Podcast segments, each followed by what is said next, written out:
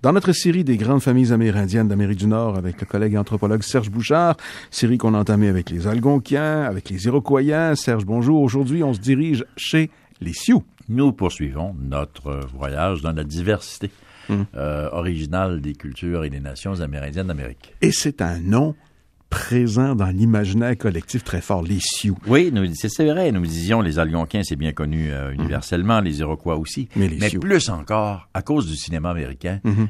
Et la mythologie de l'histoire des États-Unis d'Amérique, les Sioux, l'archétype des Indiens euh, d'Amérique. Alors, ils imaginent sur leurs chevaux, euh, les chevaux avec des plumes, beaucoup, beaucoup de plumes, Euh, le, tu sais, le grand couvre-chef qui le Exactement, jusqu'au sol. Et euh, la chasse aux bisons, la cavalerie américaine et tout ça. Custer et compagnie. Oui, ben oui, mais, euh, mais là on est rendu, c'est ça, mais on est rendu loin, on est rendu à la fin du 19e siècle avec Custer, mais Mhm. c'est une grande histoire tragique. Néanmoins, quand on parle des Sioux, voici une population effectivement qui est extrêmement intéressante, mais là on va sortir un peu de la forêt. Néanmoins, comme rien n'est simple dans la vie, vous avez quelques nations Sioux forestières donc qui interagissaient avec les Algonquins dans la région du Wisconsin Mhm. et euh, dans les régions canadiennes du sud euh, Manitoba. Donc, ils viennent jusque dans la zone des, euh, des, des- des arbres. Ils sont dans le bois. Et c'est assez curieux euh, pour la culture populaire euh, nord-américaine. Euh, une de ces nations s'appelait les Winnebago. Les Sioux Winnebago, c'est devenu un véhicule, Un véhicule utilitaire de trente- de ré- trente- récréatif, Voilà. une marque commerciale. Ça arrive souvent avec les nations indiennes euh, d'Amérique du Nord, de devenir, même les personnalités de devenir Pontiac. oui, Pontiac, qui devient le nom d'une voiture, euh, qui était un grand homme et un grand révolutionnaire. Et, et puis, euh, les Winnebago, ben, c'était les gens dans le bois du, du côté est. Mais normalement, les Sioux, ce sont des populations des grandes plaines américaines. Donc, ce sont des chasseurs de bisons. Là, ici, on observe un phénomène naturel. Il y avait, dit-on, 50 millions de bisons en Amérique du Nord, dans les Grandes Plaines, du centre-sud des États-Unis jusqu'aux euh, Grandes Plaines canadiennes qui sont immenses. Bisons des plaines, bisons des bois. hein. Et, et ça, ça représente une, une quantité de nourriture euh, Phénoménal. phénoménale pour les Un populations. bison nourrissait un, un Un seul bison, peut- un seul bison peut vous assurer de la prospérité pour longtemps. Un animal qui n'est pas trop difficile à tuer parce qu'ils sont nombreux, parce qu'il y a beaucoup de bruit, parce qu'ils s'aperçoivent pas trop quand tu les approches. Mais quand même, c'est un risque, c'est une grosse, grosse bête. Les euh, Sioux font partie des Amérindiens d'Amérique du Nord qui se sont installés dans les plaines justement pour profiter de, ce, de cette manne. Originellement, ce sont des gens qui sont à pied, qui vont euh, chasser le bison avec des enclos, selon les vieilles méthodes préhistoriques euh, de effrayer le bison avec des Le enclos, diriger vers des le diriger vers une falaise, il va tomber en bas de la falaise, et là, tu vas récupérer ta viande. Mhm. Ils fument la viande, ils ont toutes les techniques de dépeçage et tout ça et tout ça. Société assez prospère. Néanmoins, la grande prospérité va arriver lorsque les chevaux laissés par des Espagnols au Mexique, abandonnés par des Espagnols au Mexique, vont devenir sauvages, vont envahir par le sud les plaines d'Amérique du Nord. Ce sont des chevaux sauvages et que les Indiens vont, les Sioux vont Redomestiquer. domest- redomestiquer. Et là, ils vont devenir les seigneurs des plaines parce que ça va leur donner un avantage énorme dans la chasse aux bisons. Et euh, ils, ils- ils vont être très prospères. Ils vont aussi euh, beaucoup, beaucoup étendre leur territoire avec les chevaux. Et ils vont créer la légende des grands guerriers des plaines. Leur vrai nom, les Sioux, le mot Sioux est un dérivatif de l'algonquin. Donc, c'est c'est pas du Sioux, c'est Nadaway Sioux.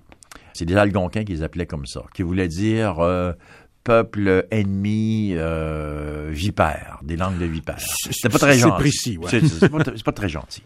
Euh, leur vrai nom, ce sont des Lakota. Et les Lakota et euh, l'auto-désignation. et ça va donner tous les dérivés là, des, des, Dakota, États, américains, des États américains, c'est ça. Le Dakota, Mhm. euh, c'en est. Les nations étaient nombreuses, avec des noms différents, donc plusieurs noms vont devenir célèbres. Au Canada, il y en avait des Sioux, il y en a toujours, mais près de la frontière. Et, et ce sont les Assiniboines. Ils sont toujours là, les Assiniboines, que les Anglais, les anglophones appellent les Stonies, les Indiens de la Roche. Assiniboine, c'est de Mhm. l'algonquin, encore une fois. qui veut dire genre de la roche. Euh, mais cette population Sioux sont des nomades chasseurs de grands bisons. Donc, vous pouvez les imaginer dans la plaine, un peu comme en Mongolie, dans les grandes steppes. Il n'y a pas d'arbres, des villages regroupés avec beaucoup de plans d'eau. Et, ce sont des chasseurs de bisons, d'antilopes, et ce sont euh, des guerriers aussi. Ils vont faire, euh, oui, ils ont des cultures de la guerre ici ces Lakota, en général, sont des gens beaucoup plus euh, guerriers que d'autres nations. Ils, ils étaient. C'est-à-dire, ils défendaient leur nation, ils vont développer... Euh, ils avaient la culture de la guerre, c'est-à-dire des groupes guerriers, euh, des totems guerriers, des, mm. des, des, des, des habitudes... Remarquez que les Iroquois étaient comme ça aussi. Là. Ils pouvaient avoir une sorte de, de, côté positif dans la formation d'un individu, d'un mâle, d'un homme, mm. sur le fait d'être un guerrier. Maintenant, les Sioux vont devenir un grand symbole de l'histoire de l'Amérique pour une raison très, très simple. C'est qu'ils étaient dans le chemin du progrès. Euh, à une époque plus proche de nous qu'il y a 400 ans. C'est-à-dire que sur la côte atlantique, c'est qu'il y a 400 ans que les, Anglais puis les Américains vont guerroyer contre les Indiens. Et là, on commence à pousser vers l'ouest de plus en euh, plus. C'est ça. ça? va prendre des siècles avant de faire la grande course vers l'ouest. Il ne faut pas oublier que c'est seulement en 1846 que la piste de l'Oregon est ouverte et vers les chariots, les, tu sais, mm-hmm. l'image qu'on a là, des chariots qui s'en vont dans l'ouest. Euh, c'est très récent. La photographie est inventée. Alors là, vous les voyez, les Sioux, euh, les Lakota, pas seulement eux, il y a eu plusieurs autres, mais les Lakota, vous les voyez. Et on peut les photographier. Euh, et Edward Curtis les a photographiés euh, beaucoup, avec plusieurs clichés où on les voit euh, sur leurs chevaux, avec les habits traditionnels. évidemment, c'est une grande tragédie parce que c'est documenté. les Sioux vont résister aux Américains. Il va y avoir une guerre en bonne et due forme entre l'armée américaine des États-Unis d'Amérique et les Sioux. Et ça, ça fait partie de la mythologie, Mais c'était réel. Oui, tout à fait. Parlons, de, l'organisation sociale euh, du nucléus, le familial et du clan. Euh, ils étaient à mi-chemin entre les Sioux, étaient à mi-chemin entre les Algonquins et les Iroquois. C'est-à-dire que c'était un matriarcat informel. Les femmes avaient un rôle très, très important là aussi. C'est clanique, mais euh, ils n'avaient pas élaboré le matriarcat autant que chez les, que, chez... les Iroquois. Ils n'étaient pas mm. rendus aussi loin. C'est des gens qui étaient euh, très spécialisés sur la chasse au bison. On peut parler de société bison. Euh, le dieu est un bison. Euh, les tentes sont en peau de bison. Les coiffures des chefs, c'est des cornes de bison. Et le bison fournit tout. La vie, c'est la vie. Les outils, les ustensiles, les bijoux, tout. Les, les, outils en os, la danse du bison, etc., etc. Donc, ce sont des gens qui avaient euh, une technologie assez simple, qui vont, je l'ai dit, travailler à l'arc, mhm. à, la lance et au pieu. Euh, avant l'arrivée des chevaux, mais même quand ils se déplacent, ils n'ont pas de charrette, donc ils n'ont pas de roues. C'est très intéressant. Et ça, ça fait des belles photos aussi. Euh, il y avait des travois qu'on appelle. Alors, c'était des grandes, grandes perches attachées au cheval, mais on les attachait aussi aux chiens. Avant, c'était les chiens qui tiraient ça. Des grandes, grandes perches, mhm. et on, couche, on mettait le matériel sur ces perches on attachait, qui, était attaché à l'animal et qui traînait au sol. Et euh, qui était un peu évasé, évasé, et on mettait tout là-dessus, les tentes, le matériel. Ce qui fait que quand ils se déplaçaient, ils se déplaçaient avec des travois à travers la plaine. Évidemment, il n'y a pas d'obstacle. Il n'y a pas d'arbre. Il n'y a pas d'arbre. Mhm. Alors, ils pouvaient faire ça. Donc, ils traînaient euh, leur matériel sur des bâtons. Ils avaient euh, des rituels très, très élaborés, très spectaculaire. on n'en a pas assez parlé, mais dans les technologies, mais bon, on a décrit leur économie, ce sont des chasseurs de bisons. Certains vont faire un peu d'agriculture, puis ils ont des endroits pour le faire. Euh, alors, il y a des peuples plus près de l'Est, plus centre-Est, qui vont aussi pratiquer l'agriculture. Donc, ils sont à moitié chasseurs de bisons et à mhm. moitié agriculteurs. Donc, là aussi, grande prospérité. Ce sont des gens très portés sur les costumes élaborés, effectivement et ça va frapper l'imagination des Américains, puis des Anglais, puis des francophones, des Canadiens.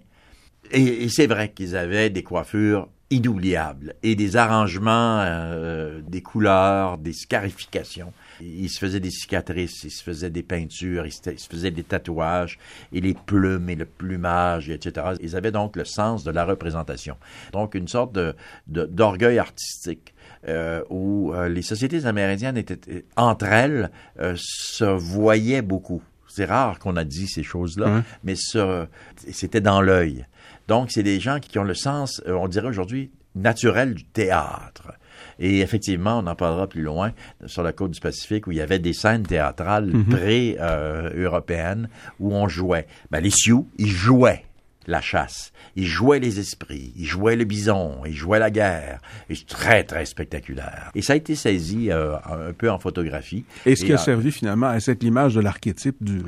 ben, tout, c'est un peu tout confondu. On- Ouais, on, c'est euh, ça. quand on est arrivé au cinéma, on a un peu confondu tout ça. Mais euh, il reste que euh, le choc du futur euh, est arrivé au moment où les Américains sont en allés vers l'Ouest euh, et le chemin de fer est arrivé. Le chemin de fer les a assassinés, littéralement, les Sioux, l'armée américaine aussi.